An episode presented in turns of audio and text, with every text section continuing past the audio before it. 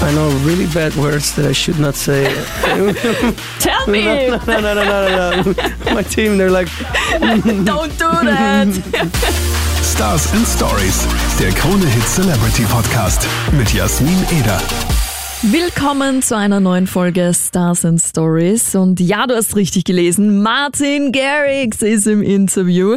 Es ist zwar schon ein bisschen her, wir haben ihn am Tomorrowland getroffen und jetzt ist es endlich da, das Interview mit Martin Garrix und ich sage dir, so lange habe ich darauf gewartet, den endlich mal zu sehen und interviewen zu dürfen. Und es war wirklich ein super liebes Gespräch. Der ist halt auch schon ein Knuffi und ah, vielleicht war ich nach dem Interview so ein bisschen in Love. Wir hören jetzt gemeinsam rein. Viel Spaß! Martin Garrix is here. Good to have you. good to be here. So, finally back at Tomorrowland after, yeah, about three years. You played uh, last weekend, the closing show, and this weekend as well. What does it feel like to be back uh, and see the crowd dancing and celebrating life?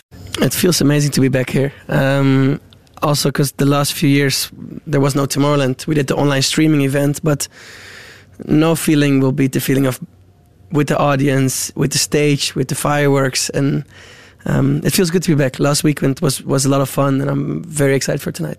Yeah, um, what can we expect tonight?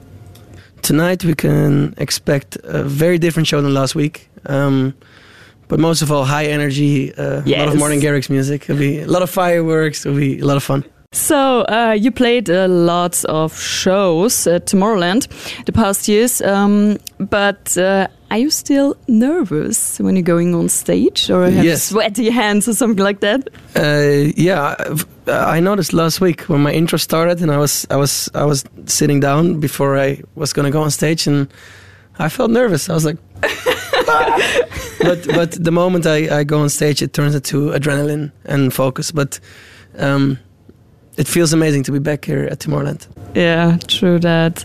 Um, so, you're on tour now till September. Um, do you have uh, like a ritual before going on stage?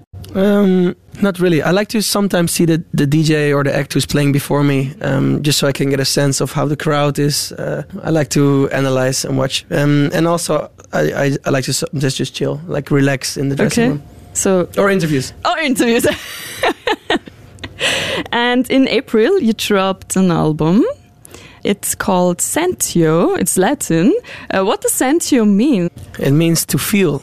Um, and basically, what I want with my music, and also tonight at every show, I want people to feel something, to feel good, to feel euphoric, to feel united. So I, I thought it was perfect name for my album. And why Sentio and why Latin? Do you have a connection um, or do I you just- speak Latin? No, no, I wish. um, I really wish. No, I, I just, I really like the word. Um, we, we, we're doing now doing the Sentio tour. I like, yeah, I, I really like the word. I like the meaning of it. Um, it meshed in my in my head with with the songs that are on the album. So I was like, perfect. Cool.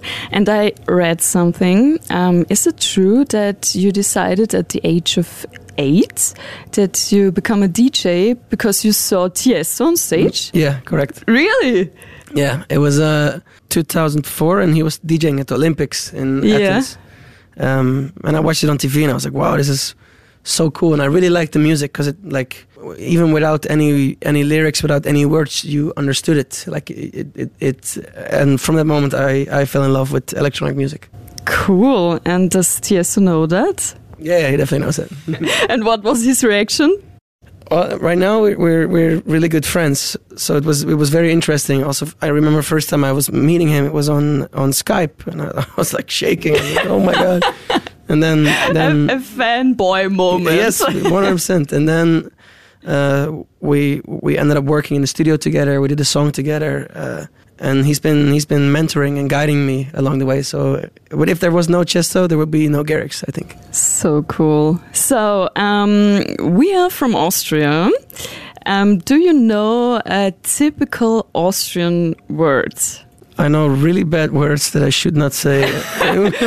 Tell me! no, no, no, no, no, no. My team, they're like, Don't do that! uh, teach me a word that, that you, you think I should Um, know. The, the most popular word is Orchkatzelschworf. When an Austrian... Orchkatzelschworf? yeah, wow, really good. what does it mean? it's like the, the tail of a squirrel. It makes no sense, but it's But a, a like- really difficult Austrian word. But when do people say it? Never. When we meet people, they don't understand German, then we say, hey, just say Orchkatzelschworf. And then it's like, Orchkatzelschworf. And Okay. it's funny and, you know, Orchkatzelschworf. Perfect. Or Zwetschgenröster. Schwätchenröster? Ah, really good. it's it's a it's a meal. It's a, a plump. I don't know how to. Yeah, a sweet a sweet meal. Amazing. Maybe one day I'll try it. No, you have to try Kaiserschmarrn. Per- yeah, that's good. Perfect, Martin. Thank you so much you for having me. so much. Have a good show Thank you. and see you soon. See you soon.